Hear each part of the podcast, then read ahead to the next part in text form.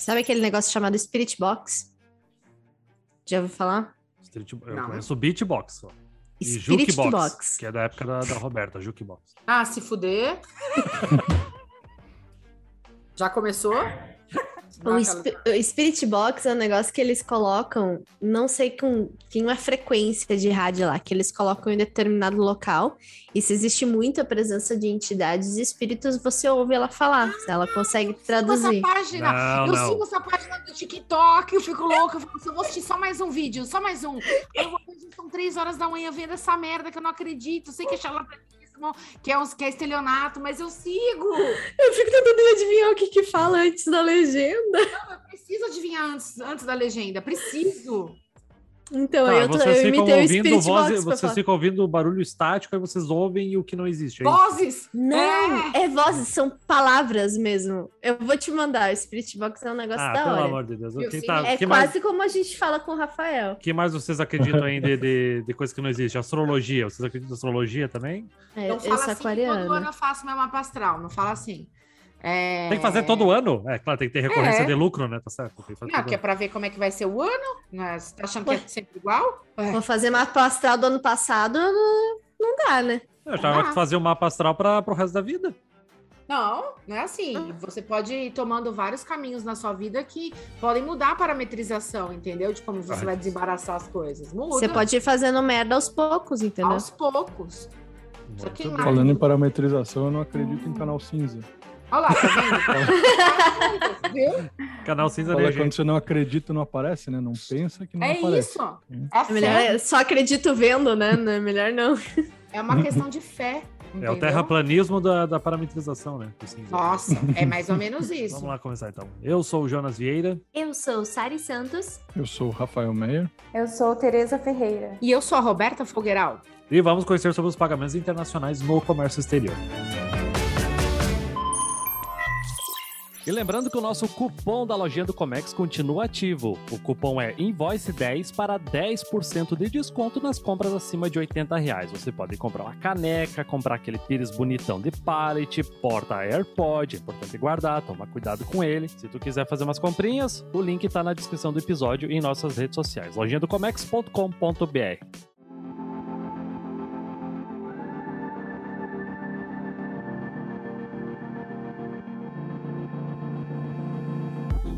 Saudações, movimentadores da balança comercial ao InvoiceCast. Se tem algo que as operações de compra e venda têm em comum no comércio exterior, é que elas demandam pagamentos internacionais.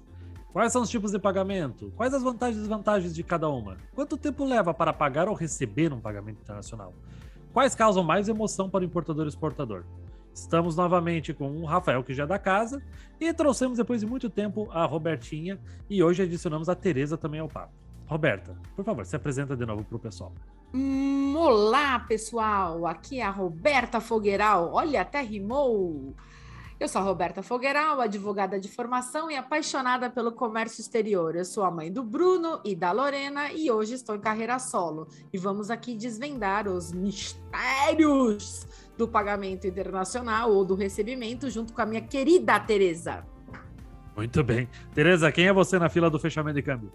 Eu trabalho há 12 anos na área de comércio exterior, tenho formação tanto na faculdade quanto a pós-graduação. Hoje eu trabalho na indústria do óleo e gás, exclusivamente com exportação, e também tenho atuado muito na área de regimes aduaneiros especiais. Vamos começar então do básico. Ô, Roberta, como é que funciona para fechar câmbio? Tipo assim, eu sou um importador, tenho que mandar uma grana para fora, sou exportador, tenho que receber uns dinheiros.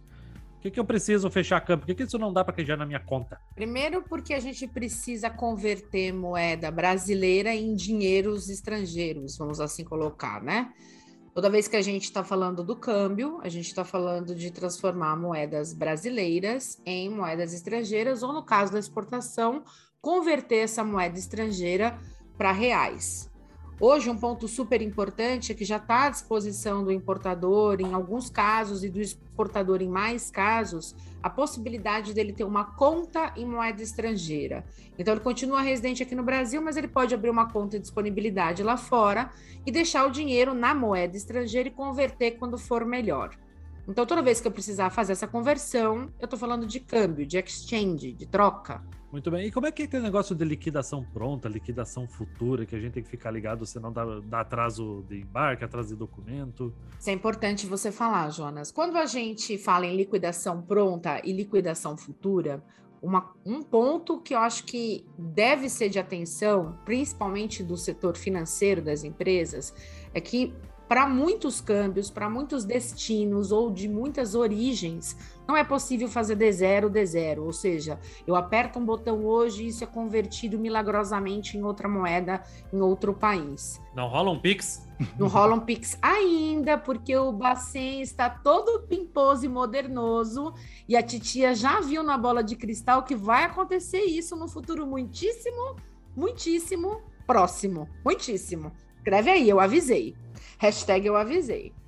But, continuando, hoje, quando a gente fala em D0 com D0 na Europa, se eu não fechar esse câmbio logo quando o mercado abre, por uma questão de fuso, o dinheiro não vai conseguir chegar lá no mesmo dia. Uma questão lógica, tem fuso horário, né? Então, quando a gente está falando de liquidação pronta, liquidação futura, pronto é tudo que é até dois dias. Futuro, por incrível que pareça, é superior a dois dias, ok? Então, quando eu falo D0 com D2, o que, que eu estou querendo dizer para a instituição financeira que eu escolhi operar? Que vai sair da minha conta no D0, no dia zero, e vai chegar na conta do beneficiário em até dois dias. E o contrário é a mesma coisa. D0, D1, significa isso. Isso impacta diretamente no custo de aquisição da moeda estrangeira. Por quê? Toda, toda vez que eu escolho D0 com D0, estou olhando para o câmbio naquele momento. É o que a gente chama de câmbio na pedra, estático, aquela taxa super bacana daquele momento. Bacana para corretor e para o banco, né? Melhor para todo mundo, né? Uhum. E quando eu falo em D, D1, D2, eu, eu vou ter uma taxa mais competitiva, por incrível que pareça, porque no mínimo eu vou ganhar CDI. Então, planejamento financeiro, nesse momento, em, em dias em que a gente está vivendo é, uma moeda muito volátil, muito sensível a tudo, né? É, é, importante porque eu vou ganhar dinheiro ou vou perder dinheiro se a minha sofreguidão e eu não tiver planejamento para apertar o botão ali e converter minha moedinha estrangeira em reais ou vice-versa. É, é, uma questão, inclusive, de, de estar presente, estar atento e de comunicação, de certa forma, né? Porque a gente sabe que o setor de comércio exterior, o setor financeiro ali rola uma necessidade extrema de, por favor, vamos conversar para não perder nada. Inclusive, queria perguntar para a Tereza e para o Rafael a respeito disso. É, dizem, reza a lenda que o melhor amigo do comércio exterior é o setor financeiro. É verdade? Na importação, principalmente. É, e esse conceito de D0, D1 e D2, eu acho que é muito importante que o departamento financeiro tenha, porque eu já tive histórico no passado de o financeiro não ter isso claro, de D0, D1, D2, ele não tinha claro o que, que ele estava fechando, e quando eu perguntava se o pagamento tinha sido feito, eles falavam, não, foi feito hoje, tá na conta do chinês. E eu vim com o chinês, libera minha carga. E ele falava, não, não tá na conta, por causa dessa falta de entendimento de D0, D1 e D2. É, procura a taxa mais barata, que aí é um D5, D15, né? Mais baratinha possível, e tu tá lá esperando a, a grana cair no, no, outro lado. Parece básico, mas dá uma confusão isso. Mas sabe, o básico e o óbvio também precisam ser ditos, né? É... Adoro essa sua frase, eu repeti ela hoje. O óbvio tem que ser dito. O óbvio tem que e ser. E até a documentação, né, que comprova o câmbio, às vezes eh, o financeiro acredita que o contrato de câmbio, de fato, vai ser um documento válido para o exportador para mostrar Sim. que ele recebeu o dinheiro. Então, Sim. o financeiro uhum. recebe o contrato de câmbio e diz, ó, é. oh, tá pago e tá na conta. Quando na é. verdade o comprovante é o Bank Swift, que é o comprovante tá, então, de né? fato que chegou. Fala. É, tem que alinhar isso diretamente com o financeiro para não ter esses desencontros, porque eu acho que esses ruídos de presumir que o outro sabe, eu acho que é a pior coisa que a gente pode fazer para organizar esses pagamentos. Cheguei a ficar tensa aqui, porque imagina uma questão assim simples de comunicação que a gente pode ter e um problema grande ser resolvido, principalmente atrasando uma, uma carga que é uma coisa que gera um prejuízo muito maior no futuro. E, e uma coisa importante, e ainda uma curiosidade interessante que está me ocorrendo aqui, porque os colegas da Tereza e o Rafael comentaram, Uh, é a respeito do contrato de câmbio como prova de pagamento de recebimento. Né? Hoje a gente fala muito, ah, eu quero Swift. É importante dizer que o Swift é uma rede de pagamento. E com o Open Finance e com a modernização dos meios de pagamento, nós teremos comprovantes de pagamento que não pertençam à rede Swift. Então, por exemplo, se eu estiver falando de uma arremessadora online, uma arremessadora de dinheiro pelo mundo, uma fintech que não necessariamente é uma corretora nem um banco, mas sim uma empresa que é provedora de uma solução financeira para um segmento, ela pode não utilizar a rede Swift que é uma rede de meios de pagamento, é uma das redes mais seguras do mundo, super conhecida, é a rede que conseguiu detectar o envio de dinheiro para a Al-Qaeda, super interessante Nossa. saber disso, existem até séries que falam a respeito, como o Jack Ryan, a, a uma série moderna que fala... Ah, é, na Amazon, né? Eu comecei a ver, achei bem interessante.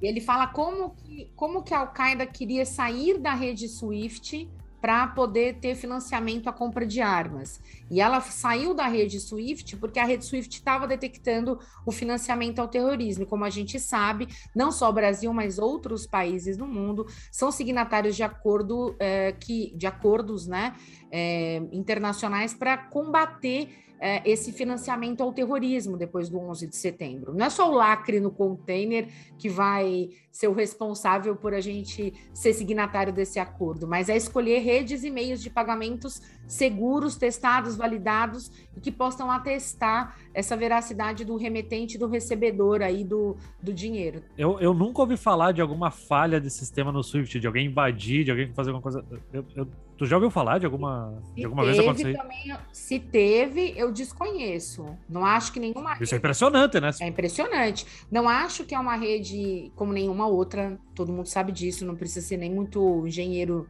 é, né, de, de, de sistemas para saber. Não acho que exista nenhuma rede que seja 100% segura, óbvio que não. Mas eles são extremamente seguros. Eu trabalho nesse segmento há para o Rafael editar anos. É...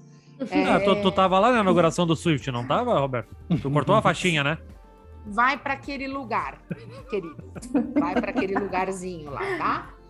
E eu nunca ouvi falar, mas hoje também a gente tem outras redes modernas, rápidas, eficientes, é, e seguras como a rede Swift. A rede Swift é a rede mais cara de processamento de dados, é a rede que os grandes bancos utilizam. Esse é um dos motivos pelos quais, eventualmente, uma corretora ou um banco pode ter uma tarifa para fechamento de câmbio mais caro ou mais barato. Tem a ver com a negociação da instituição com a rede Swift. Só queria deixar o ouvinte da gente bem tranquilo que a rede Swift não é a única segura no mundo. Existem várias outras seguras. Ela é a mais conhecida, uma das mais antigas e o meio de pagamento mais tradicional, mais caro. Então, quando o sujeito lá fora fala me dá o Swift, é porque ele já cresceu e chegou quando era tudo mato. Mas é importante dizer que assim existem outras redes seguras. Só precisa conhecer o meio de pagamento que você está utilizando para quando o sujeito pedir Swift, você não tem Swift porque você não usou a rede Swift, mas você tem outros comprovantes de pagamento. Contrato de câmbio não necessariamente não é comprovante de pagamento. É um contrato para troca de moedas, não necessariamente para que possa confirmar pagamento ou recebimento. Roberto, então o Swift é o bombril dos pagamentos de câmbio? Ah, cara, eu, é, que é assim. Que virou o é nome da marca, né? né? É a Brastemp, eu acho. Tem outras máquinas boas? Gillette. Gillette. É. Não, não, digo da, é, da marca que virou o nome, sabe? É, Tem um nome pra isso, né? Cotonete. Isso, cotonete, isopor. É isso aí. Isopor, é, é... xerox. Todos estão patrocinando esse podcast hoje. Muito boa essa analogia, Rafael, porque é, é exatamente isso. A gente chama o Swift como prova de pagamento, mas é porque o meio de pagamento foi a rede Swift. Existem outros seguros. Esse é o ponto. E continuamos com o apoio da Ship to Ship, que é a plataforma especializada em negociações de fretes, tanto nacional quanto internacional. Ship2Ship.com. O link está na descrição do episódio e em nossas redes sociais. Vamos, vamos entrar então agora na parte dos tipos de pagamentos internacionais. E vamos falar pelo, começar pelo mais odiado dos importadores. Ô, Rafael, o que é o pagamento antecipado e por que, que o chinês não aceita fazer outro tipo de pagamento com, com a gente? Bom, o pagamento antecipado ele é aquele que, como o nome já diz, né? Ele é antes de você ver a mercadoria. Muitas vezes antes de produzir a mercadoria. Então ele acaba prejudicando o fluxo de caixa da, da empresa porque até ela conseguir transformar o que ela pagou em resultado, tem um tempo, e esse tempo aí é dinheiro. Verdade. Tereza, tu na exportação gosta do pagamento antecipado. Eu gosto. Com certeza. É bom para bater meta, né? É, então, mas os importadores não fazem muito, né? Então, na exportação é estranho, parece que a gente não, não recebe. Mas quando a gente está na importação, parece que a gente faz muito. Tem, tem um limbo aqui, né? Tem, um- É estranho. tem algo estranho aqui. Tem algo estranho. Mas o, o pagamento antecipado é muito usado também para dar aquele sinal, né? Uns 10%, 20%. Também é utilizado para uma confiança, né? Na, na operação, né? Sim, depende da negociação, né? Quando eu recebo algum pagamento antecipado, geralmente para antecipar a compra da matéria-prima. Daí a porcentagem do adiantamento tem a ver com esse valor. Se é 10, 20, 50%. É verdade, eu também, quando eu trabalhei na parte do- dos estaleiros, o 10% era para pagar a matéria-prima. Só que muitos utilizavam isso para afirmar, porque às vezes eles não confiavam só num pedido de compra assinado ou numa fatura para forma assinada. Eles queriam um Sim. 10% adiantado. Só que assim, né, para novos fornecedores, né? Depois que já gerou alguma confiança, Isso. esse 10% ficava para, ficava às vezes para um pagamento à vista, né? Roberta, seus comentários sobre o pagamento antecipado. Duas coisas.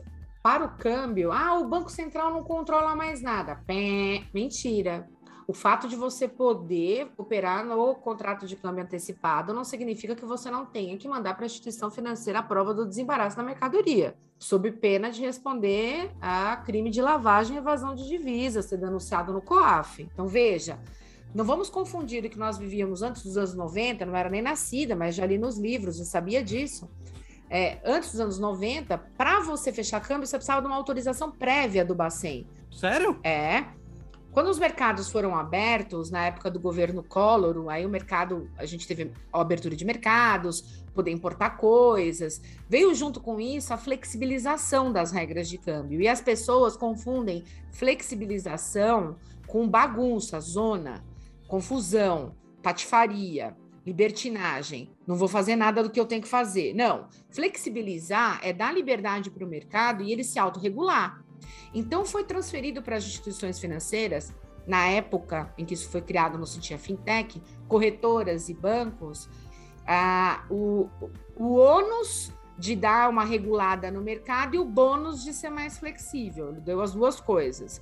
Então, as instituições financeiras precisam e são cobradas pelo Banco Central do Brasil apresentarem esses documentos no caso do pagamento antecipado. Então, no, pa- no pagamento antecipado, não é à toa que você coloca uma previsão de embarque, isso é registrado. Quando acontece aquela data, você precisa fazer prova de que a mercadoria foi desembaraçada.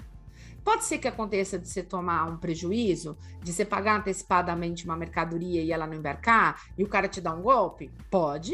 E aí, não vai ter declaração de importação. Mas não vai ter, mas você vai fazer BO. Você vai registrar no seu balanço como prejuízo.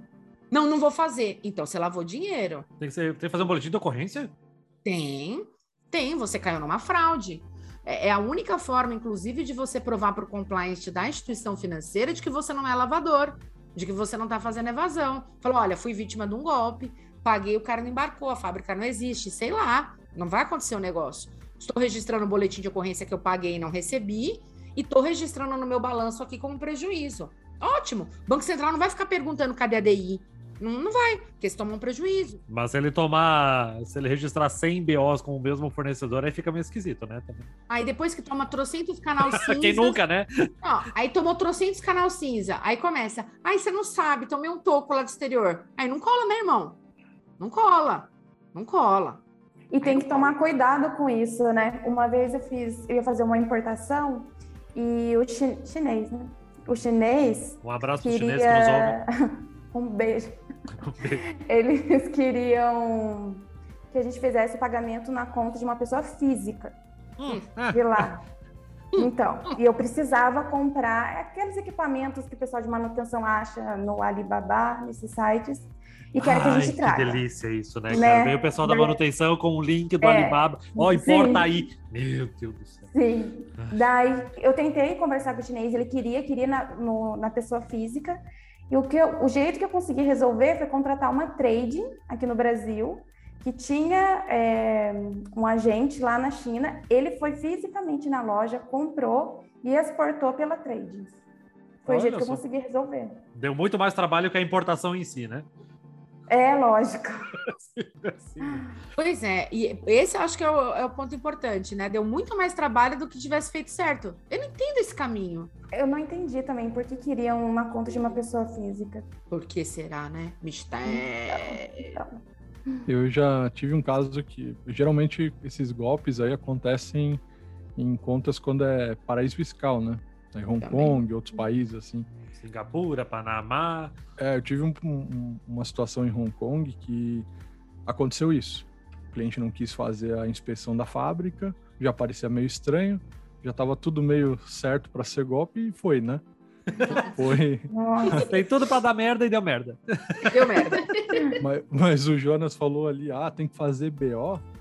Cara, a gente teve que fazer BO na delegacia cibernética de Hong Kong, porque eles têm uma delegacia exclusiva exclusiva para crimes cibernéticos, né? Que foi o que aconteceu, porque assim a conta, o que, que eu- foi é uma operação que provavelmente era muito feita, porque pingou o dinheiro, de repente já mandou para outro lugar, que já foi para outro e foi apagando as contas anteriores até de repente ir para uma conta, sei lá, em Londres e aí acabou desaparecendo do sistema. Então, é, a polícia trouxe esse, esse resultado para a gente. E aí, com isso, a gente fez todos os trâmites aqui no Brasil para dar baixa desse dinheiro, que na, ver- na verdade, assim, não era uma quantia absurda, na época era, acho que, 15 mil dólares O que é absurdo com a cotação do dólar atual. de reais. né? Isso. Mas na época, mas tudo, tudo isso aconteceu, o prejuízo, como o Roberto falou, foi feito dessa forma, mas também com a polícia de lá. Aqui no Brasil a gente também tem essas delegacias, tá? Não sei se todas as capitais, porque a gente pode ser ouvido por sei lá quem, aonde, mas nas grandes capitais de São Paulo a gente já tem uma delegacia especializada em crimes cibernéticos. Cara, cibernético é uma palavra muito legal, né, cara? Eu já imagino a pessoa entrando na Matrix pra resolver o problema, sabe? Cibernético. Olha, é quase isso. É Tron, Tron, isso, Tron. Pega a motoca. pega a moto. Vai. Então, continuando. Depois Pega pag... que traz a carga. Isso. Depois do pagamento antecipado, temos o pagamento à vista, né? não me recordo faz tempo que eu não faço importação. Então, É isso aí. Na importação, quando o É? mercadoria já está pronto para embarcar. Isso É aí. isso aí. mas documentalmente falando, é depois que embarca e é emitido o conhecimento de embarque, né? Pós-embarque. É, né? Normalmente é, É o Antes do aprazo, despacho né? aduaneiro e depois do embarque, né? é quase um aprazo, né, Rafael? É o aprazo. É quase a prazo. É o prazo. É, chama a vista, mas é aprazo. os documentos de, de importação, né? É, como com- é, geralmente é quando comprova o embarque, que deveria né, ser, mas daí eles a- acabam bot- colocando, né, antes do embarque e pós-embarque, até para o banco mesmo, né? Uhum. Tem o pagamento Uhum. pré-embarque e o pós-embarque. Para comprovar a modalidade, você tem que apresentar esses documentos já aqui para o banco também. Uhum.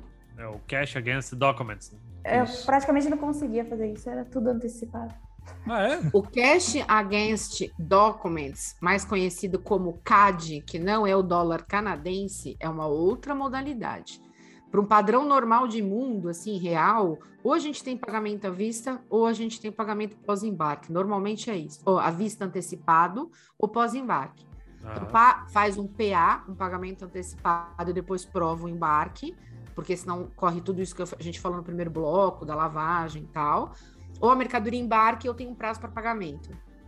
O Cash Against Documents, que é o CAD, é, toma documento e me dá dinheiro. No dia que você entrega documento, você sai com um contrato de câmbio. No uni- é, é raro e é normalmente para alguns tipos de, de mercadorias que isso é solicitado dessa forma pelo próprio exportador lá fora. Praticamente uma carta de crédito, uma coisa meio, meio assim. Esse assim, daí tem um banco envolvido no meio, como Tem. consignatário, alguma coisa assim? Tem. É, é isso Tem. que eu Ah, acho tá. curioso, né? Porque, é, tipo, pra mim, cash against documents, nas empresas que eu trabalhei, era o quê? Tu paga pra tu receber os documentos. Tipo, o que acontecia? Tipo, na importação, o exportador fala assim, ó, documentação tá pronta aqui, ó, ó, o PDF aqui pra você ver que tá tudo emitido bonitinho, co- confirma aí, confirma com a gente de carga que esse BL não é frio, tá aqui, agora paga que eu te envio. E isso era o cash against documents. Eu, tô falando assim, é- é- não é só uma questão de certo e errado, é que, cara, tem Não. certas coisas no comércio exterior que cada empresa entende de um jeito e cada mercado é praticado de uma maneira, né? Exato, exato. Não, mas para mim era assim também. É. E não envolvia banco. Não, não envolvia. Mas para você poder fazer o CAD, você precisa do banco. Então, o que vai acontecer? Na hora que você apresentar os documentos, você apresentou, tá uma relação entre importador e exportador rolando. Aham. Ó, tá aqui os documentos, vai lá e paga. Você paga, ele libera os documentos, entendeu? Então, você precisa do banco. Então, no Cash Against Document, no CAD, o banco vai pedir os documentos que o importador ou o exportador te mandar para você poder fechar o câmbio. Ah, Então, sim. para você é para poder embarcar, para o banco é para ele poder liberar. Senão ele não libera sem documentos, porque é- o cara escolheu a modalidade CAD de pagamento ou de recebimento. Entendeu? É diferente, é, é diferente do aprazo. Na noven... Acho que mais de 90% é da, da- dos processos, ou eles seguem o rito do PA, pagamento antecipado, ou ele segue a prazo, embarca e tem os dias para pagar. Mas eu acho que eu entendi o que o Jonas está falando. Ele quis dizer pagamento antecipado, só que ele e o importador combinam esse CAD. Aham. Isso. É, Depois, depois isso que também. embarcar, é. Tipo, faz o banco pagamento era antecipado. pagamento antecipado, mas para o importador era um CAD. É um CAD, exato. A gente está confundindo a negociação com o que acontece na- no, no sistema financeiro. Na negociação é isso. Mas para o sistema financeiro, me apresenta documentos e eu te dou um câmbio. Diferente. Para o importador é a prova de ter saído ou não a mercadoria de lá. Então você, você traz o câmbio. É um, É. é um- invertendo a ordem da- um pouquinho das coisas. É isso. É, de uma forma muito simples, é tipo assim, o exportador espera a grana cair na conta para enviar os documentos. Pra liberar. originais. Eu, assim, na importação, Faz é um um, do- PA, é um né? dos mais tensos que tem. Porque, tipo assim, a Faz um carga, PA. tá, a carga tá vindo e tu tá ali, tipo assim, esperando os documentos chegarem. E se os documentos não chegam antes da carga, aí fica a mercadoria parada no porto, aeroporto, tá lá gerando armazenagem e tu tá esperando os documentos chegarem, né?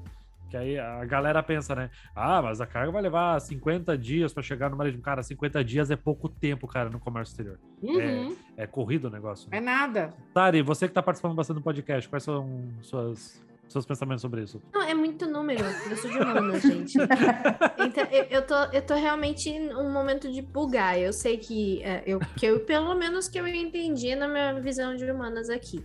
Pagar é difícil, o chinês que é adiantado. Isso.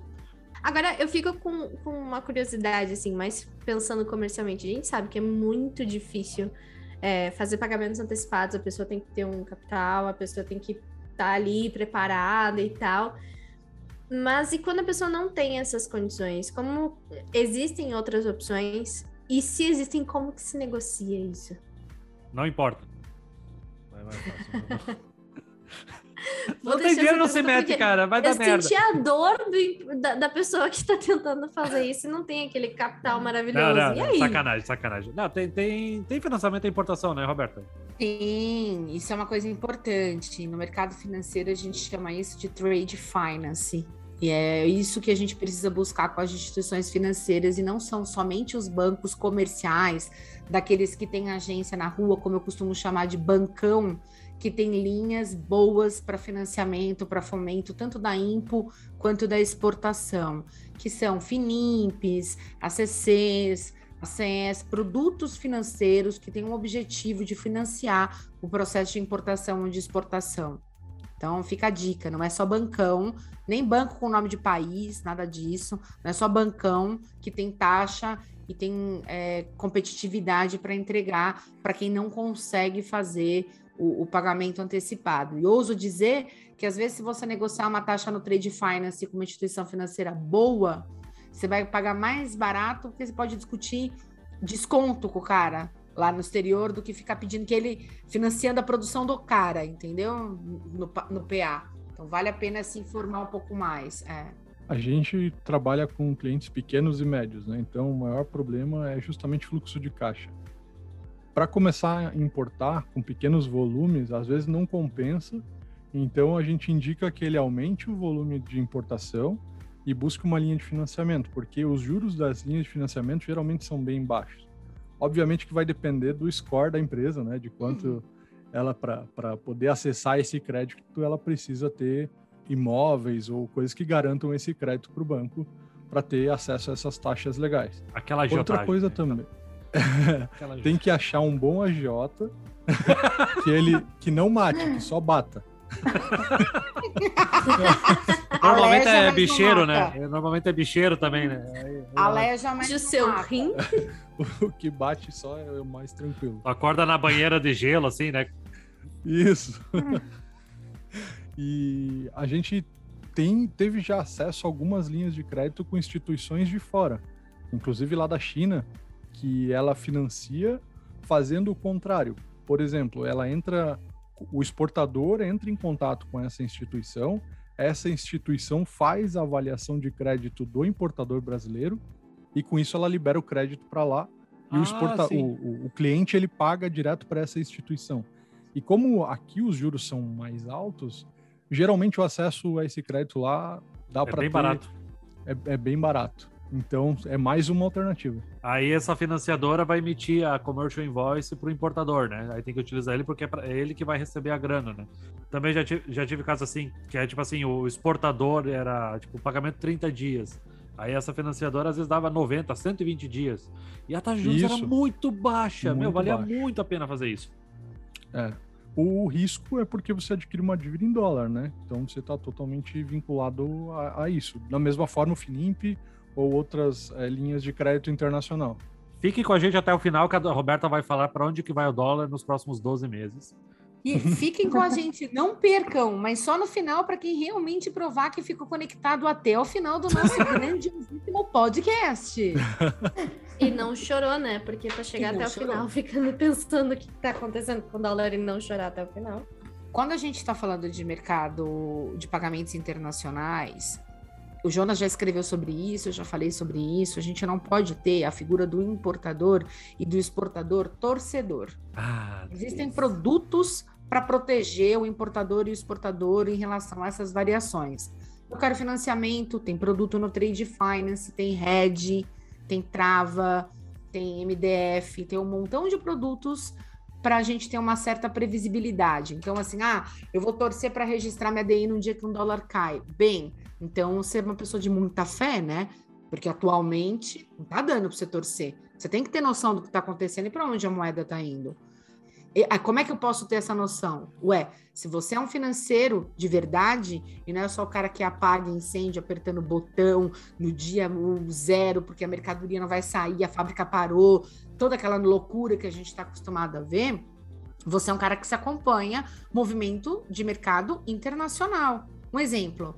Toda vez que os Estados Unidos ele está publicando informações sobre folha de pagamento, que é a ADP, a maior emissora de folhas de pagamento norte-americana, significa o quê? Que quanto mais o índice ADP sobe, menos gente desempregada. Menos gente desempregada, mais força da moeda. Mais força da moeda, desvalorização do real. Embora o real tenha toma. sido.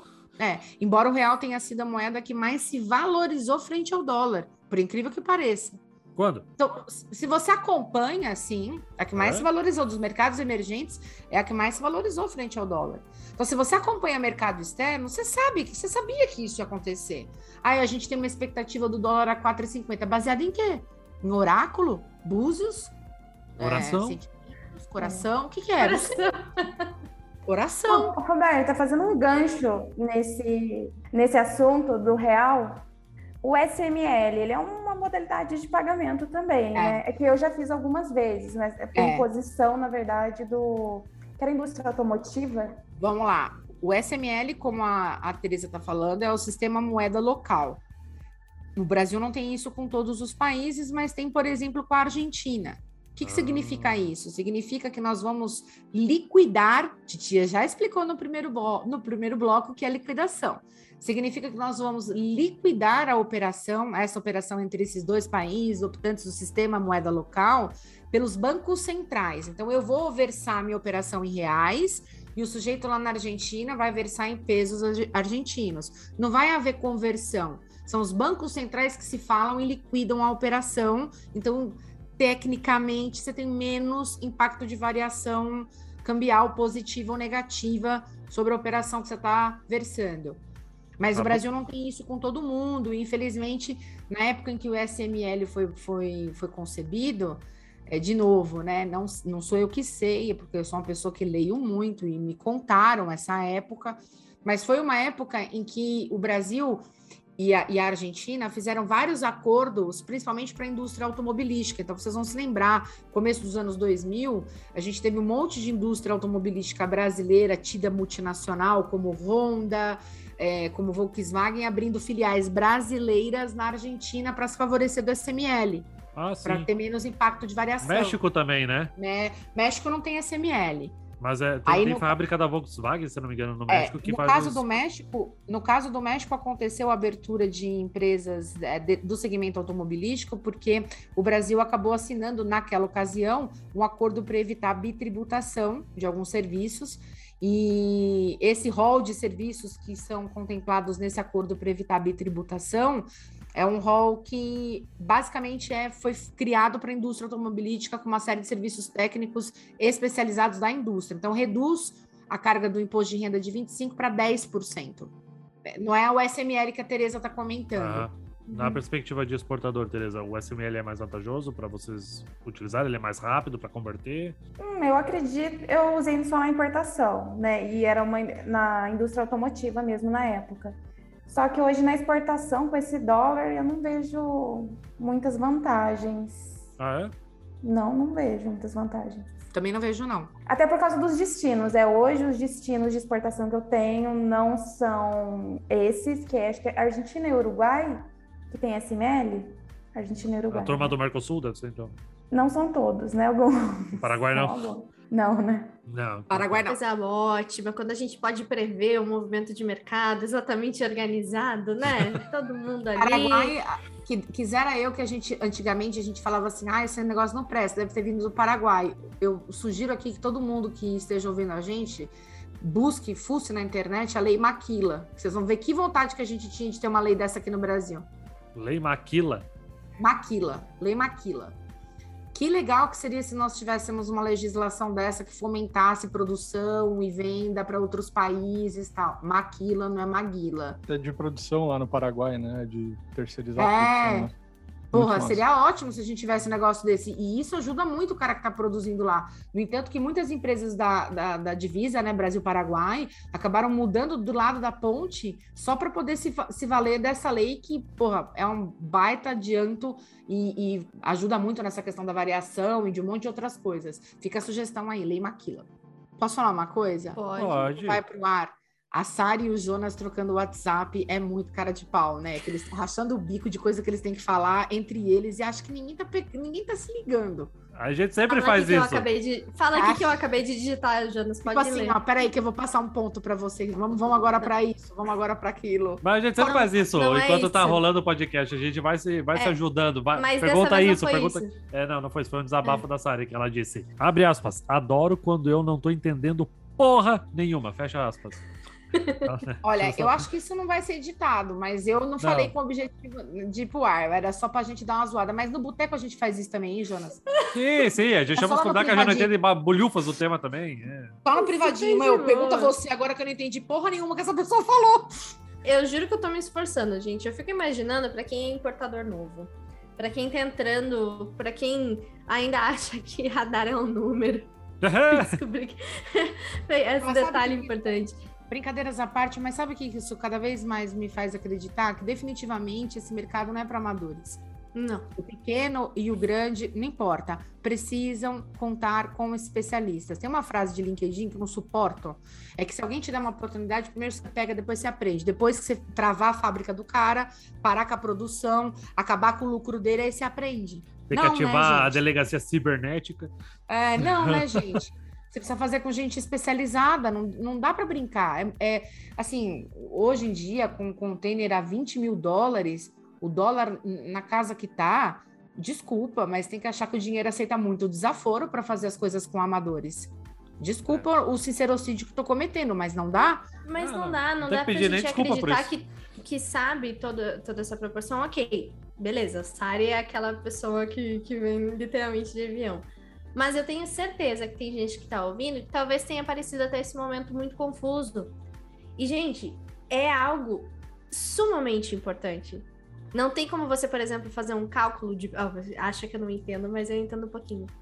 Vai fazer um cálculo de preço, vai colocar seu produto no mercado e você não sabe o quanto de fato vai ser o custo de todo esse processo, inclusive da própria moeda que você vai fazer essa operação. Então, pera lá, se eu que vou fazer toda essa repre- representação e entender dessa moeda é o mínimo, como que eu não vou pedir uma ajuda, um, um consultor, um- alguém especialista para me dar esse suporte? Agora, por exemplo, para nós que na, na, mente sã, isso não é só por causa de, do comércio exterior, isso é engraçado porque é uma exclusividade do brasileiro, né? Parcela 12 vezes no cartão. Tem a questão do pagamento da cobrança a prazo também. Pagamento a prazo, entender... desculpa, é pagamento a prazo, desculpa. Pagamento a prazo. Eu queria só entender um, um detalhe. Se no pagamento a prazo acontece uh, como em outros países que não existe esse tipo de, de negociação, ou sim, ou é questão de negociar mesmo, como o Rafael tinha falado anteriormente. Pediu um boleto, Sari? Pediu um boleto para o exportador? Pediu um boleto para pagar. Meu Pix. Como que funciona? Eu queria entender um pouquinho mais nessa amplitude de possibilidades. Conceitualmente. Conceitualmente, que eu entendo. Vamos, vamos, deixar, vamos deixar o Rafael falar. E a Tereza também. Beleza. É, na, na, importação, o pagamento a prazo ele acaba virando comum depois do relacionamento com o fornecedor. Então, o mais ah. natural é começar com pagamento 100% à vista pelo menos no início da negociação, é o que já se pede, é, e depois ir negociando e tentando pelo menos parcelar um pouco disso. Uhum. O pagamento a prazo, ele é geralmente considerado após o embarque, né? Então, o prazo após uhum. o embarque. Eu geralmente, o mais comum é esse é o prazo, a partir do BL, por exemplo, 10 dias depois do BL, 20 dias ou até meses após o BL. É, para a DI, para do INPE, é após a, a, chegada da carga no, no porto, aeroporto de destino, né? Então, normalmente é o pagamento que acontece depois que tá, tu registra a DI a do INPE, né? Para, creio eu, para o banco, né? É, tipo... Ô, Rafael, Tereza, eu queria. Eu tenho uma pergunta. Não sei se cabe, mas vou colocar aqui. Depois, se não couber, o Rafael tira. A host, Roberta, vai fazer uma pergunta. Vamos lá. É, Rafael e Tereza, na experiência de vocês, um importador pequeno não tem outra escolha, começa no PA mesmo e vamos que vamos. Quanto tempo um fornecedor chinês precisa para entender que a gente não está de brincadeira e a gente para de financiar a operação dele e aí ele deixa a gente comprar a prazo? Quanto tempo depois? Um ano, dois, vinte? Que é um absurdo, né? Deve ser uns 10 ou 20, porque menos que isso eu nunca passei. Bom, é, é, o que eu vejo ele é um pouco relativo ao tamanho do fornecedor, primeiro, porque alguns fornecedores precisam de fato desse dinheiro para poder produzir. Então ele não coloca dinheiro antecipado, né? É, e aí depende do ramo.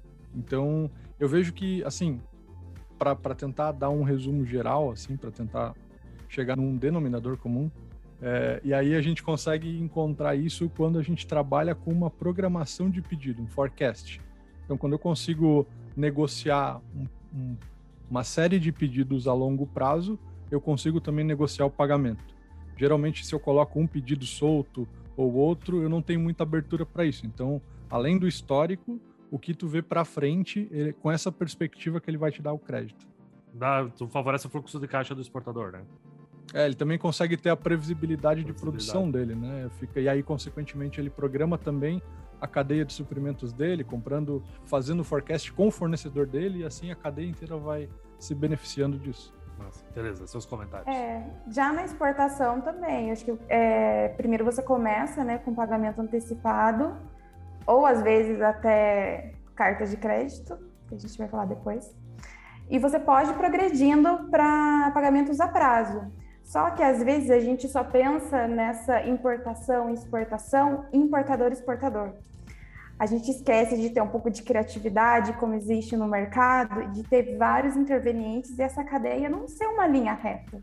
Ser bem desenhada que tem uma teia de aranha que vai e volta a carga, a carga, os documentos, né? Então, muitas exportações podem ser feitas para suas filiais no exterior e essas filiais que podem estar no mesmo país desse importador fazem a venda local a palavra, né, criatividade que a Tereza usou, né? Sair da, é. daquela situação, ah, que já me desenharam, é só sei fazer assim, não, pensar um pouco fora da caixinha, né? Mas por isso que é, a gente estava comentando que é muito importante a nossa especialização, tá sempre indo atrás.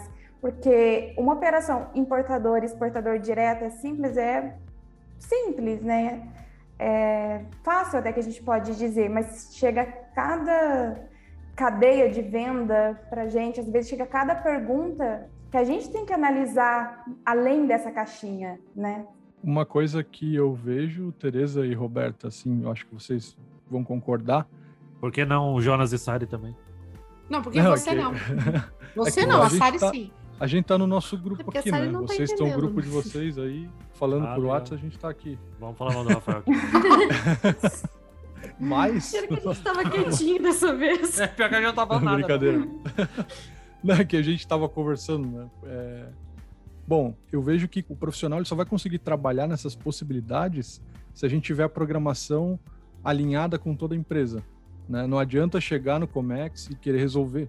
Porque se eu preciso ter esse, esse negócio da fábrica vai parar, eu não tenho como negociar linha de crédito, eu não Hum. tenho como fazer financiamento, eu não tenho como É, fazer uma previsibilidade de hedging, enfim, todas essas estratégias, elas vão por água abaixo e a gente fica muito limitado porque tem que ser no agora, e aí tu tem que aceitar a condição que tem agora. Não tem como conversar, Uhum. não tem como conhecer outras instituições, outras possibilidades. Enfim, se a gente está trabalhando agora, né, indo para ir para o último quarto do ano, é agora que a gente tem que pensar nas operações do ano que vem, não é no ano que vem. Então, para poder conversar sobre todas essas possibilidades que a gente falou de meios de pagamento e, e a fundo para ver se alguma delas é mais vantajosa ou não, eu tenho que pensar nela agora, para o meu planejamento do ano que vem. Não adianta eu esperar isso acontecer. Sim, a gente, o departamento de comércio exterior, eu sempre acho que não é um departamento separado. Se a empresa faz alguma operação de importação, exportação e tem projetos de importação, exportação, o pessoal de comércio exterior tem que estar envolvido desde o começo, porque a gente dá pitaco em tudo. É em financeiro, é em fiscal, é em contabilidade, é em tudo. Né? A gente Acho tem que é por isso que não chamam a gente, né? da pitaco Eu em sempre tudo. falo, gente, tem exterior, tem, tem esses nomes, importação, exportação? Me Tem chama. documento em inglês e em espanhol? Tem- A gente tem que estar lá. É, Tem um cifrão de dólar, chama. não, às vezes ligavam, já ligaram quando eu era estagiária, me quando ligava em inglês ou espanhol, a portaria, acho que eu nem não entendia que a pessoa falava, passava para mim. Às vezes era para engenharia, era para comercial, e passava para mim. É garantido que eles vão entender, vão passar pra lá. O que for, se for bom ou ruim, deixa pra lá. Mas na hora da reunião ninguém chama, né? Sim, Mas eu confesso que eu gosto. É, Confesso né, que eu gosto, a gente não. não bate bem das ideias, a gente gosta dessas. É, eu gosto, gosto, gosto de problema. A gente gosta, a gente gosta de treta. Ó, mas, ô, Roberto, o pagamento a prazo, eu posso fazer daqui 40 anos ou o Banco Central vai, vai me incomodar? Não, você gente, você pode até não pagar. A mercadoria pode chegar e você nunca pagar. Por quê? Porque eu não quero, não tenho dinheiro, quebrei. Ninguém no Banco Central vai mandar no seu fluxo financeiro. Isso é importante dizer. Desde que você tenha documentos. Ó, eu estou negociando uma compra, uma compra de longo prazo. Aí tem outra regra. Tem- existem registros a serem feitos no Bacen, ROF. RDE, de operações de longo prazo. Ah, mas eu posso fazer, tudo, que eu- tudo me é lícito, precisa ver o que me convém no Banco Central. Eu tenho documentos? Tenho. O contrato está dizendo que eu vou pagar daqui a 350 dias, a 390 dias. Olha, agora chegou no final do ano, eu tenho capital estrangeiro no exterior. Como capital estrangeiro no exterior? Ué, porque se você comprou importação e você empurrou isso para longo prazo, o teu capital está no exterior, porque você não pagou a importação ainda, tem registros para serem feitos no Banco Central. Ah, e agora o meu credor eu não vou pagar. Ele quer se- ele eu quero converter esse credor em meu sócio. Ele vai trocar pagamento que eu tinha para fazer com ele de importação por aumento de capital no Brasil. Meu Deus, já tô Posso- nervoso. Já tô nervoso. Posso fazer, posso fazer. Olha, eu devo para o Jonas, o Jonas está no exterior. É uma hipótese, porque eu não devo nada para Não, ele. tá gravado, tá gravado. Vou, Tá vou gravado, usar isso tá judicialmente. no exterior. Então, Corta essa parte e usa como áudio no, no, no WhatsApp, inclusive. É. Então, assim, eu devo para o Jonas e o Jonas me deve. Por que, que eu vou mandar o dinheiro para ele ele vai mandar dinheiro para mim? É para isso existem operações simbólicas. Vai existir o contrato de câmbio, mas não sai dinheiro da minha conta. Por quê? Porque eu tenho que pagar e ele vai me pagar? Por que eu tenho que fazer isso? Ah, posso fazer isso privado? Um net? Assim, um escambo? Eu troco com ele isso? Eu devo para ele, eu não pago ele, ele deve para mim, ele não me paga. Não, não pode porque a compensação privada de valores é crime contra a ordem tributária desde 1932. 32? É, É é, novo, esse novo. ano tu não era nascida mesmo, Roberto. Não a tava legislação sabendo. é nova. Daí o pessoal reclama "Ai, que a legislação muda muito. Não, meu bem, provavelmente todo mundo que está ouvindo aqui já nasceu com essa legislação valendo. Não, essa me pegou de pode. surpresa, eu não sabia, não tava sabendo. É, Não, A é- essa eu já tinha ouvido, não sabia que era tão antigo, mas eu já, já ouvi essas compensação peripécias. privada de valores é crime, porque veja, eu tenho que pagar a Tereza e a Tereza tem que me pagar. Sobre a minha a remessa que eu faria a Tereza, incide, por exemplo, imposto de renda. E lá no país a Tereza incide também. Uma vez que eu não pago, ela não me paga, a gente está fazendo o quê? O que que a gente está fazendo? A gente está sonegando. Agora, não faz sentido financeiramente eu mandar dinheiro para Tereza e a Tereza me mandar. Veja, eu tenho mil dólares para mandar para Tereza e a Tereza tem que me pagar mil dólares. Somos devedores e credores recíprocos. Qual é o sentido disso? Não faz sentido. Mas aí eu tenho um contrato de câmbio simbólico, cuja liquidação do contrato não é via teletransmissão. Não estou mandando dinheiro lá para fora, é via simbólica. Por quê? Porque tem imposto sobre a minha saída e dela também. Então, tudo eu posso. Posso fazer mil coisas, desde que eu tenha documentos. O que eu não posso é, é querer dar, dar uma de João, né? João, sabe o João? João sem braço, né? Eu queria fazer um gancho nesse assunto, que a gente está falando de pagamentos internacionais. E quando não há pagamento, uma importação sem cobertura cambial, como que funciona no aspecto cambial? Zero problema, porque daí, assim, o Bacen, ele entra lá, ele checa, zero, não tem cobertura cambial, não posso pagar. Aí, olha que legal. Eu quero, eu sou esperto, eu quero trazer sem cobertura cambial, porque eu não vou pagar. Aí, quando a mercadoria chegar aqui, eu decido que eu vou ficar com ela, quero pagar. Ah, Não dá bem, porque você já disse que era sem cobertura cambial. Você tem que retificar isso aí para É poder pôr aí, cobertura né? nisso. É. Não, não, mudei de ideia, porque eu trouxe para uma feira, daí veio, daí eu quero ficar com equipamento agora. Legal, retifica aí que a gente paga. Não, não, não, daí ele levou uma maleta de dinheiro. Tem alguma história, eu não lembro em qual podcast, mas a gente já ouviu alguma história de gente que trazia maquinário como se fosse amostra, né? E era máquina, Pra feira. tipo, máquina pesada, pra feira tudo mais. Feia. Impressionante. Maleta, maleta, de, maleta de demonstração de engenheiro que está fazendo instalação de equipamento médico hospitalar. Quero comprar a maleta, a maleta nem desembaraçou, veio como bagagem. Aham. Vai, participar, vai ficar exposto, decido comprar, dou o dinheiro pro cara, o cara leva o dinheiro embora, cobertar tá sem cobertura cambial para não pagar imposto. Quem nunca viu uma dessa, né? Quem nunca? A Roberta com certeza ouve as perguntas mais exóticas possível, mas eu acho legal que nós, Exótica. nós, no comércio exterior, também temos que, às vezes, ouvir umas coisas exóticas. Tipo, a Tereza e o Rafael com certeza vão concordar comigo. Eu lembro que, Sim. tipo, eu trabalhei em empresa que era multinacional, aí sempre vinha o gringo que tava no Brasil falar comigo. Tipo assim, eu lembro que uma pergunta foi: Jonas, é o seguinte. Eu tenho dinheiro num paraíso fiscal e lá tem cartão de crédito. Eu posso pagar as nossas importações com esse cartão de crédito com dinheiro que está no paraíso fiscal para um outro país? E aí eu falei, olha, muito provavelmente não, mas eu não sou a pessoa certa para te dizer isso, cara. Que aí os caras acham que a gente é especialista em compliance financeiro, que vem com as perguntas Gente, mais é- malucas possível. Não, daí fala com a titia e com a Roberta. Vou, vou contar uma boa. Certa vez eu recebi um- um- uma. Eu atendi uma indústria farmacêutica, eu já trabalhei para muitas delas, atendia uma delas. E aí a gente fazia o atendimento de vários setores dentro da indústria. Aí nosso telefone, então, era divulgado, né? O telefone da instituição financeira era divulgado internamente, e, e o pessoal falava, gente, por favor, antes de fazer qualquer coisa, liga para eles. Porque não importa que você consiga, precisa conseguir pagar depois ou receber. Se não tiver documento, não consigo pagar nem receber. Então eles ligavam. Aí o médico ligou pra gente que ele tinha importado ossos. Então ele ligou pra mim e falou assim: Ah, então, é que eu trouxe uns ossos comigo. Aí eu falei. é, Ossos mas comigo. Onde? Como assim? Você trouxe aonde os ossos? Ah, eu trouxe na minha bagagem. Sim, mas são ossos, tipo, sei lá, ossos de PVC, né? Ossos do ofício. Não, ossos do ofício. Não, são ossos humanos. O cara trouxe crânio, o, cra... o cara fêmur. Ah, E aí agora eu preciso pagar, porque foi assim, eu comprei esses ossos lá numa universidade americana, porque eles vendem, né, esses ossos para estudo.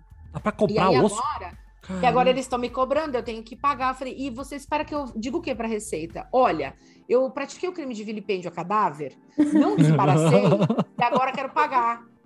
Eu matei um cara, basicamente. É, não sei nem como você passou no raio-x, não sei nem como você conseguiu. Ah, não, porque eu rolei nos plásticos bolha. Pá. O cara. Ah, tá. Gente, mentira, que eu levei o microfone do podcast pra, pra, pra Porto Alegre e me fizeram eu descer e, e mostrar os bagulhos.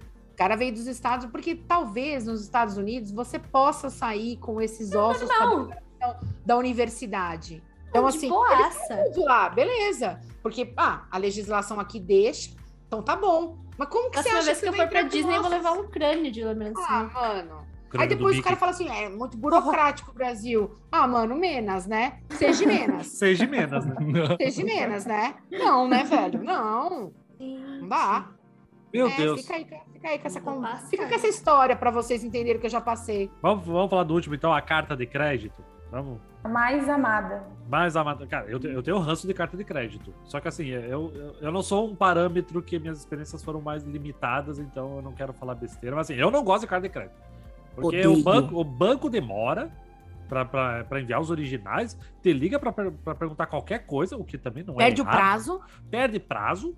E aí tá lá, lá tua carga parada no porto gerando armazenagem de emoji e tu lá tá esperando o banco de boa vontade pra te enviar esses originais. Olha, eu vou me reservar, eu vou- nessa pergunta da carta de crédito, eu vou me reservar o direito de ficar calada. Aí, ó, tá na CPI. STF Tá bom. agora, pô. Mas é, STF. Eu tô entrando nesse podcast com um habeas corpus preventivo, eu vou me reservar o direito de não falar. olha, Jonas Todo respeito ao senhor senador, me reserva o direito de ficar calado. Eu aprendi a apreciar, a gostar da carta de crédito. Vocês vão aprender também. Por quê?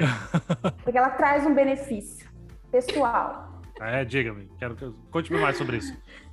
Vo- Você vai se tornar uma pessoa mais analítica e detalhista em tudo. Com Ah. certeza. Nossa, é quase o uma- coach da carta de crédito aqui, gente. Não, algum de vocês joga xadrez? Sei jogar, mas não sei jogar bem. Né? Sabe Jogadas. as regras? eu Sei, as regrinhas Sim. sim. Sabe? Alguém já viu aquele reloginho do xadrez? Sim. Sim. Aquilo dá um nervoso. Então, isso é carta de crédito. Quando a a carga embarca, aquele relo- reloginho começa a rodar. Ah, Adorei, adorei essa explicação, adorei. Tá, e onde é que entra a parte que eu vou gostar?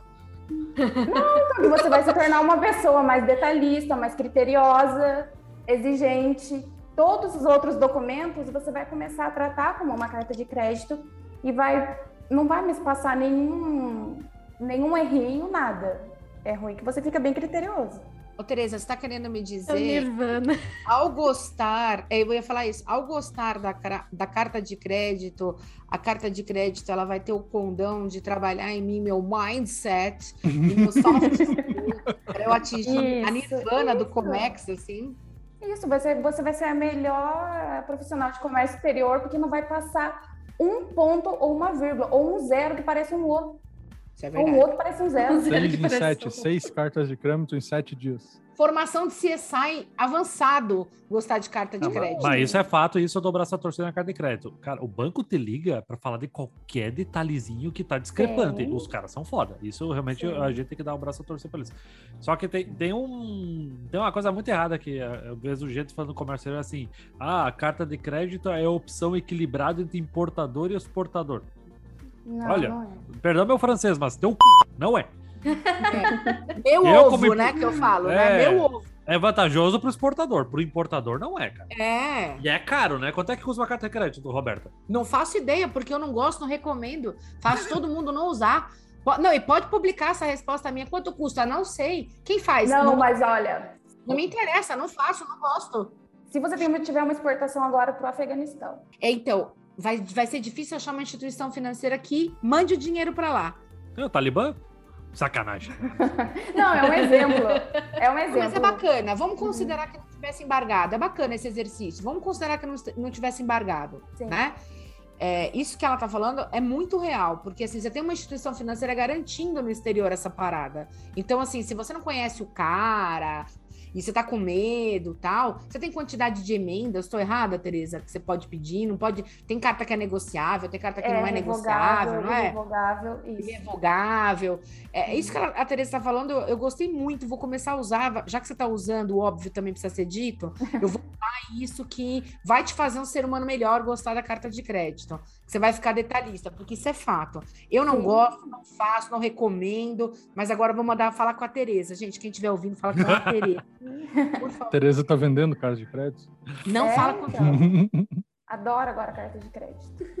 E, e você sabe que tem mão de- pouca mão de obra para isso, viu? Nos back-offices de bancos e corretoras, você praticamente não tem gente que entenda desse nível de detalhe de carta de crédito, não. Eu ia Sim, dizer, eu Sim, tive essa dificuldade também. A experiência, não sei em outras regiões, mas a experiência que eu tive com carta de crédito é porque o banco não entendia o que tinha que fazer. E aí eu também não sabia o que, que ele tinha que fazer com a parte dele. Então a gente teve que aprender junto, tive que ensinar pro banco para liberar o documento. E aí com isso vem atraso, vem as coisas. Ah, o bom é que o banco te deu desconto, né? Por ter ensinado isso tudo, né? Ah, é verdade. Aham. É, eu Ah, acredito, deu, né? né? Ah, deu. Alto, altos Aham. crédito, né? É que assim, a carta de crédito, ela sempre vai ter um motivo para ser usada, né? Por exemplo, o meu, o meu ramo hoje é de óleo e gás. Então, as regiões, geralmente, onde tem exploração, são países que, às vezes, de alguma forma, tem algum risco político, nem tanto da, do importador, é em É relação país, mais ao né? país. Então, Ah. geralmente, quando você vê que você vai ter uma exportação para algum tipo de país, você já pode ter noção se vai ter ou não uma carta de crédito naquela operação. É, eu sempre recebo, eu não sei se vocês recebem alguns e-mails de seguradora falando quando aumenta o risco de algum país ou de outro e o que está acontecendo. Não, Uhum. não. Vocês não recebem? Eu tô por Já- fora. Recebi. Recebeu? Já. Isso, daí vai acompanhando o. Porque tem uma nota cada país e vai falando o que aconteceu no país, se elevou esse risco ou não. Então, quando a gente vê que é determinado país, você já pode imaginar que vai ter carta de crédito. Vai ser a única forma, né, Tereza? A única forma. A não ser que o dinheiro não venha de lá. Que às vezes tem a exploração né, naquele país, o dinheiro vem de outro lugar. Triangulação. Aí você vai ter um problema com o compliance do banco. O compliance do banco vai perguntar por que, que a operação é com esse país e o dinheiro está vindo de terceiro? Cadê o contrato triangulando isso? Dizendo que tem uma sessão de crédito entre as duas empresas dos países. Aí não tem documento, não consegue fazer. Aí vai ter que cair na carta de crédito. Então, de É, novo, pode nossa. tudo, né? Mas o que, que convém a cada, a cada cenário? É, carta de crédito, a gente vai ter que fazer um podcast à parte sobre, eh, sobre isso. Né? Primeiro que eu vou ter que estudar sobre o tema. Ih, chamar a Tereza de Me novo. chama para eu, eu- me chama só para eu, eu não quero participar, quero só mandar perguntas e ficar ouvindo ela falar para ver se eu aprendo. Olha só, a carta de crédito é igual a Incoterms. Também ela é regida pela, pela Câmara de Comércio Internacional e cada um vai fazer o seu modo. Por exemplo, o Incoterms não tem, tem as regras lá na ICC e tem gente que é- entende do seu jeito. Inovar. A carta, inova. A carta de crédito é do mesmo jeito. Tem as regras na da UCP 600, né, que é a atual em vigência, e também tem aqueles documentos que o importador exige, que você tem que fazer exatamente daquele jeito e daquele modelo, e vai mudar de importador para importador. Alguns Ah, é documentos, que nem, por exemplo, o BL. O BL na carta de crédito, geralmente, né, nos casos que eu fiz, é, tinha que se emitir aqui na origem, porque eu tinha que enviar, no meu caso, sempre os três originais para o banco. Gente, mas era uma correria. Sabe É, o é reloginho que muita eu falei do xadrez? O banco saiu, o, o banco, o navio saiu, começa o meu reloginho a rodar e meu coração já dispara. Saindo correndo atrás de documento, vendo que o armador sai do BL, sai o BL. E onde que vai ser emitido o BL? Daí tem que ir lá buscar o BL, tem que ser as três vias, eu tenho que garantir que tá certo. Mas que é aquele filme do sequestro, que ele tem 24 horas pra, É, pra, pra, sequ... É tipo pra salvar a filha do É. sequestro? Não, e tô não é- assistindo isso, Conta. chega a ficar sem ar ouvindo. Não é só conhecimento de embarque, né? Que eu lembro que as importações que eu colhi carta de crédito tinha, por exemplo, o certificado de, de qualidade com entidades internacionais para testar a Sim. qualidade daquele produto. E, cara, É que o mentira aí, BL cara, é que isso aí tem que vir top- junto com o é. BL, tipo, né? o BL é o top one É. que dá problema e mais difícil de arrumar. É. Então, ele é o primeiro que você tem que tomar mais cuidado de todos.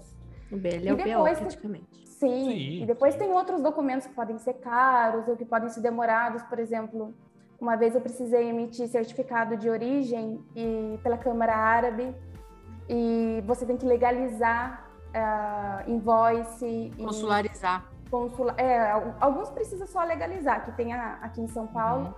Alguns precisam consularizar, tem que mandar em Brasília. Daí você começa a contar esse tempo. Você fala, não vai dar. Meu Deus do céu. Devia, não devia chamar Bill of Landing. Devia chamar Devia- Bill of. Oxi!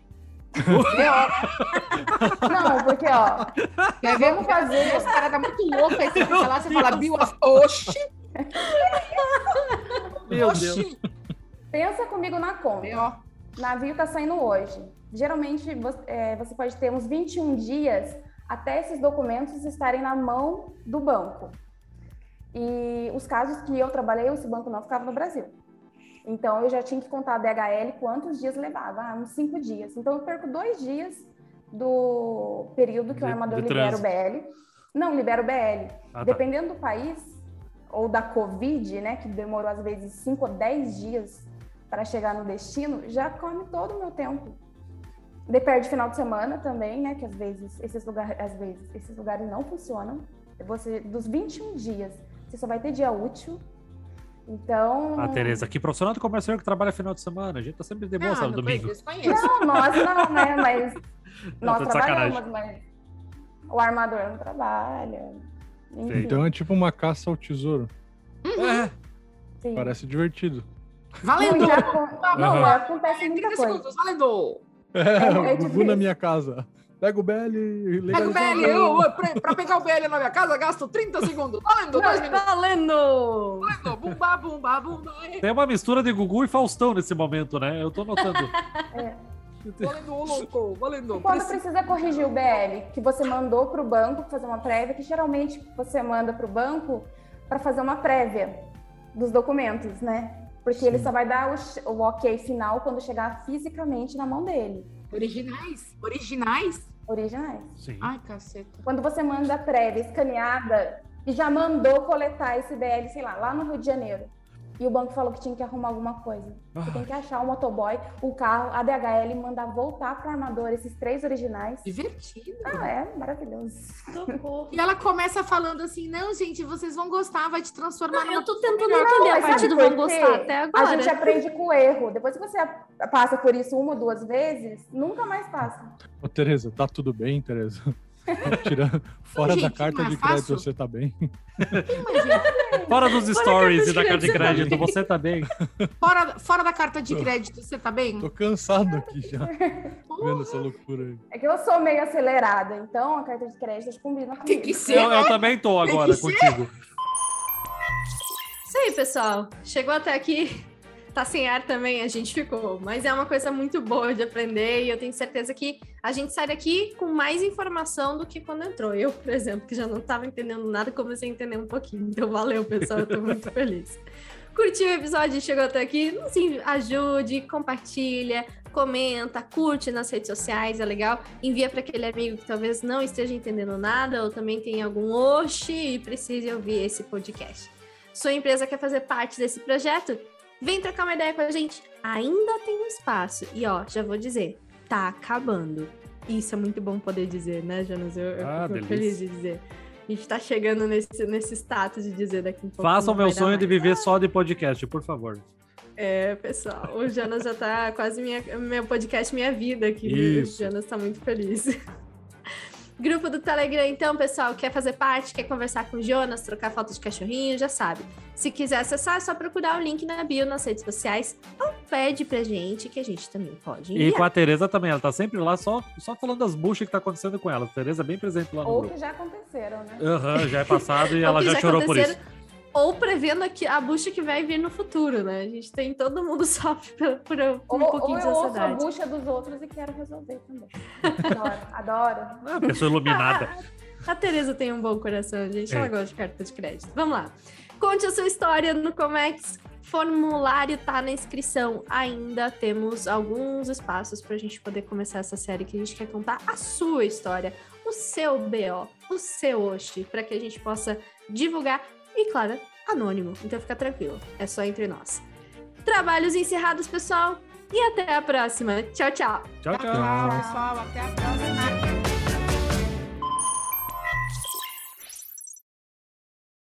Só, e agora que a gente acabou, que a gente já mandou beijo e tal, eu tenho aqui uma revelação para fazer sobre o dólar. Mas eu estava olhando aqui na minha bola de cristal e eu estava pensando, mas estou um pouco, um pouco de dúvida, preciso de ajuda. Quem será que chega a sete reais primeiro? O dólar ou a gasolina? Ah, pois é. Fica a reflexão. E a gente preocupada quando o quis chegar aí em 5 reais. Fica a primeiro, né? reflexão, fica a reflexão, fica a reflexão. Eu acho Então, que galera, o dólar chega primeiro, porque Eu que é sobe o dólar, sobe a gasolina, né? Olha só, é, não. Não é assim. não. Tchau, Jonas. Valeu. Não, não funciona assim, mas vo- Deixa eu vamos, quicar, vamos Roberto. observar. Mas vamos observar, né? Vamos observar até o fechamento do, do último trimestre aqui. O que a gente tem para observar é que o dólar está sendo ajustado. O dólar alto hoje é reflexo de política econômica intervencionista que a gente viveu durante muitos anos no passado. Então, o que era bom para a gente antes era legal, podia ir para Disney. Hoje a gente está colhendo um, um, um, pa um, passado que a gente viveu de uma pseudo sensação de paz, assim. Então, dólar real mesmo, o que está acontecendo é ele solto sem intervenção. Tem que ficar desse jeito. O Bacen não pode entrar, não pode intervir.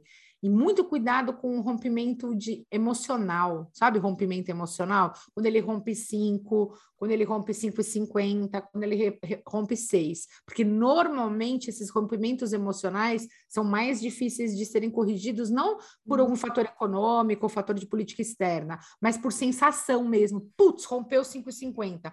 Putz, rompeu 5. Aí é difícil dele conseguir voltar. Rompeu 6 então, quanto mais a gente se prepara, se planeja, se organiza, menos tem esse rompimento emocional. Mais ele está seguindo o curso que ele tem que seguir mesmo. Mas como é que então, fica a nossa viagem para Disney, Roberto? Tá muito é. caro.